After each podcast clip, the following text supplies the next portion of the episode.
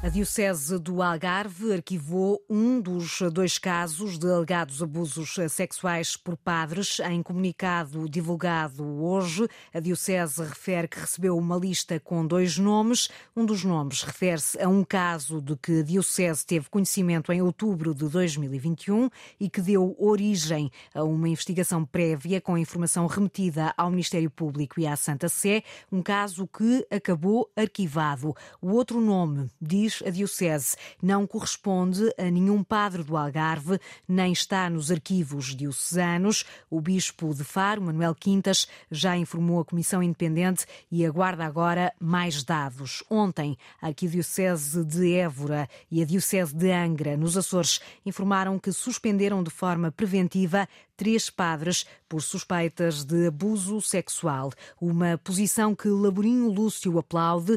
O antigo ministro da Justiça, que integrou a Comissão Independente para o Estudo dos Abusos Sexuais na Igreja, entende que estas decisões são o caminho mais acertado. Temos que os louvar porque eles, no fim de contas, assumiram uma posição que aparentemente ia contra a corrente daquilo que tinha sido dito, quer pela conferência, na conferência da imprensa, quer pelo Sr. Cardeal Patriarca. Mas temos mais, temos também uh, o Sr. Bispo de Braga, que não tendo ainda em concreto dado início a uma intervenção, já manifestou claramente qual é a sua posição sobre esta matéria.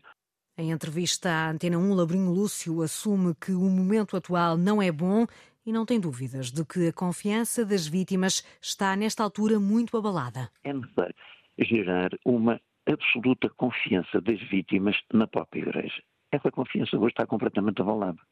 Não vale a pena querer agora que, num golpe de mágica, essa confiança se restabeleça. As vítimas já duvidavam, depois de tudo isto, duvidam muito mais. E, portanto, é preciso encontrar soluções Ainda assim, diz Labrinho Lúcio, há alguns sinais de que a hierarquia da Igreja Católica vai tentar emendar a mão. Defende Labrinho Lúcio que, por exemplo, a Jornada Mundial da Juventude é uma oportunidade para a Igreja Portuguesa aparecer como um caminho a ter em conta. Quanto ao presidente da Conferência Episcopal Portuguesa, assume que não esteve bem. Em entrevista ao Semanário Expresso, José Ornelas faz uma meia-culpa e refere que não foi feliz na primeira reação oficial ao relatório da Comissão Independente para o Estudo dos Abusos Sexuais na Igreja. Aquela comunicação naquele dia não foi, não foi fácil, não foi adequada e não foi, e eu também não fui feliz. Não, não correu bem. E isso eu assumo. E uh, pode ter, outras circunstâncias podem ter, mas eu assumo que não consegui passar aquilo que eu levava para dizer. Declarações do presidente da Conferência Episcopal em entrevista ao Semanário Expresso, uma entrevista que vai ser publicada na íntegra amanhã. José Ornelas entende que não esteve bem na conferência de imprensa da semana passada em Fátima. Ouvido esta manhã no programa Antena Aberta, o padre João Pedro Bizarro, doutorado em Direito Canónico, esclarece que, à luz do direito eclesiástico, os crimes de abuso sexual de menores podem não prescrever. A nível de, de prescrições e de, de, amplitude da possibilidade de imputar criminalmente uma pessoa com, com este tipo de, de crime, na Igreja uh, o prazo é bem, bem, mais alargado. A nível civil, estas pessoas não possam ser uh, criminalmente imputadas pelo crime, por prescrição, que, como sabem, acaba cinco anos após a maioridade do abusado, na Igreja pode ir a 20 ou pode mesmo não prescrever.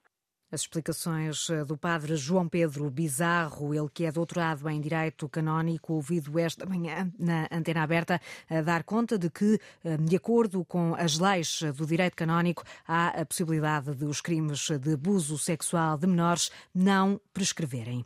A inflação na zona euro atingiu um novo recorde no ano passado, chegou aos 8,4%. No ano anterior, 2021, a inflação tinha sido de 2,6%. Os dados do Eurostat conhecidos hoje confirmam afirmam também que nos países da União Europeia a inflação atingiu o máximo de 9,2%, mais do que triplicou face aos 2,9% de 2021. A maior subida verificou-se nos preços das casas, da água, da eletricidade, do gás e de outros combustíveis, depois no preço dos transportes e, em terceiro lugar, na alimentação, onde o aumento rondou os 12%. Esta manhã houve uma conferência de imprensa no Ministério da Economia, precisamente sobre a subida dos preços dos alimentos em Portugal Portugal, a ASAI revelou que produtos como os ovos estão a gerar quase o dobro dos lucros em comparação com o que acontecia há um ano. O cabaz de alimentos essenciais custa agora cerca de 96 euros, quando há um ano custava 75.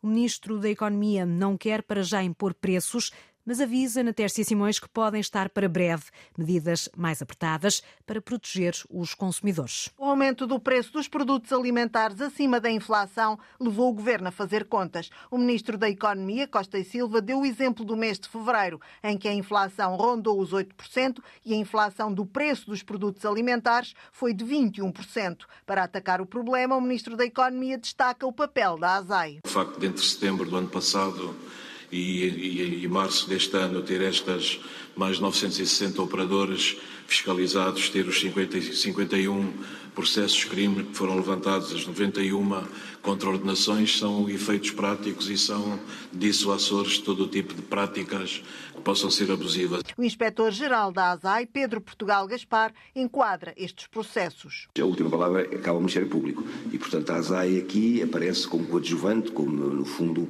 eh, retira um conjunto de indícios, constrói uma determinada hum, percepção e uma tese, se quiser, e depois coloca em validação a autoridade judiciária. Já o Ministro da Economia promete dotar a ASAI de mais meios para proceder à inspeção e perceber o que leva ao aumento dos preços do produtor ao consumidor final. O Ministro, questionado sobre a diminuição do IVA, disse que está sempre em análise, mas que não será a solução. Mas promete ser rigoroso em situações de alegada especulação de preços. Tem, tem, tem toda a razão e nós estamos a equacionar todas as, portanto, todas as opções nesta altura estão em aberto, inclusive as mais musculadas. Nós, nós queremos tomar essas medidas da posse da, da, da informação devida. O cabaz alimentar definido pela ASAI, de janeiro de 2020 até agora, teve um aumento superior a 20 euros.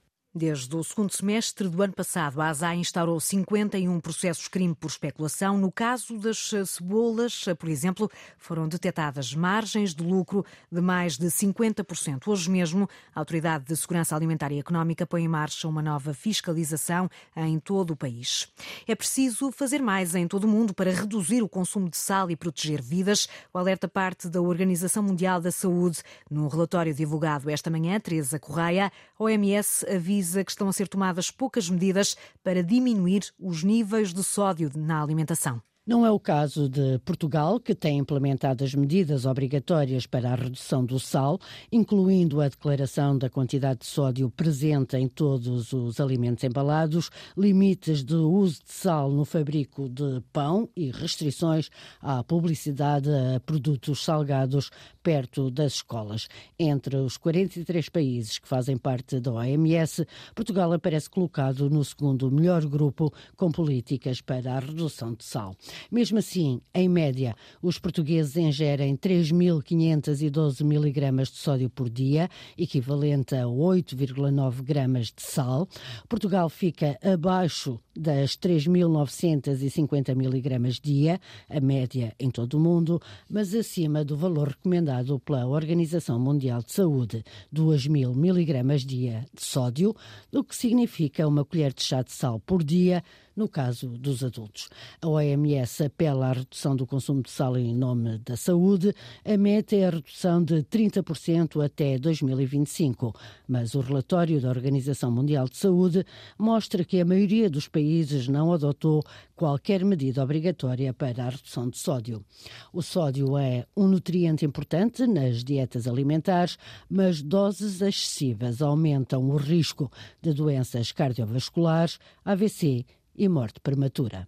Ouvido pela Antena 1, o presidente da Fundação Portuguesa de Cardiologia, Manuel Carrageta, diz que Portugal nem é dos piores exemplos no consumo de sal, mas aponta ainda várias oportunidades de melhoria. Pode ser ou aumentar os impostos para os produtos com, com muito excesso de sal e, esse, e essas verbas uh, serem aplicadas em saúde pública, ou então uma medida ainda mais simpática, que é dar incentivos, baixar os impostos aos produtos que têm pouco sal. E essa talvez seja até a medida num país que está um bocado sobrecarregado com impostos, talvez até fosse uma medida mais sensata. A Fundação Portuguesa de Cardiologia apela também a mais campanhas de sensibilização para mostrar os prejuízos do sal em excesso. O presidente da Ucrânia denuncia o que diz ser a tática miserável da Rússia. São palavras de Volodymyr Zelensky. Dez regiões ucranianas foram alvo de ataques massivos esta manhã.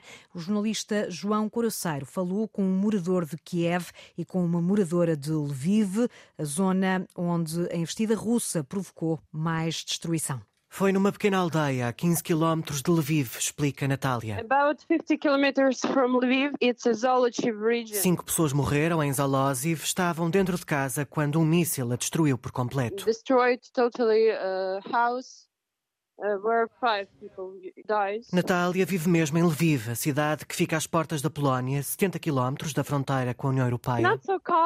Uh, uh, E é lá que lida com a preocupação da família, que está noutras partes da Ucrânia.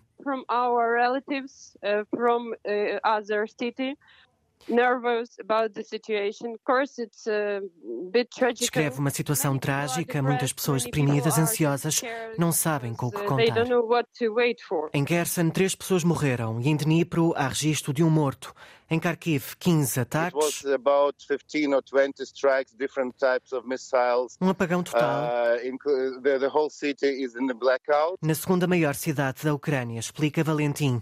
Ele é de Kiev, acompanha o que se passa à distância e, a partir da capital, dá conta das duas explosões que sacudiram a uh, cidade. uh.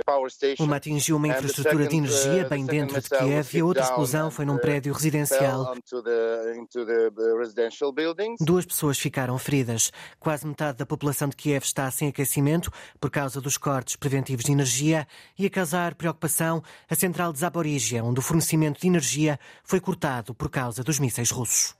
Da Rússia partiu hoje uma acusação dirigida a António Guterres. O ministro russo dos Negócios Estrangeiros, Sergei Lavrov, diz que o secretário-geral das Nações Unidas não tem uma posição neutra sobre o conflito na Ucrânia, como deve fazer o líder de uma organização internacional. Amanhã volta a haver greve na CP. A empresa alerta por isso para perturbações na circulação de comboios. A paralisação foi convocada pelo Sindicato dos Maquinistas e, apesar de terem sido decretados serviços mínimos, prevê-se que várias ligações sejam suprimidas. A greve prolonga-se até ao final da próxima semana, mas a CP refere que o maior impacto vai ser sentido amanhã. Rita Soares, notícias em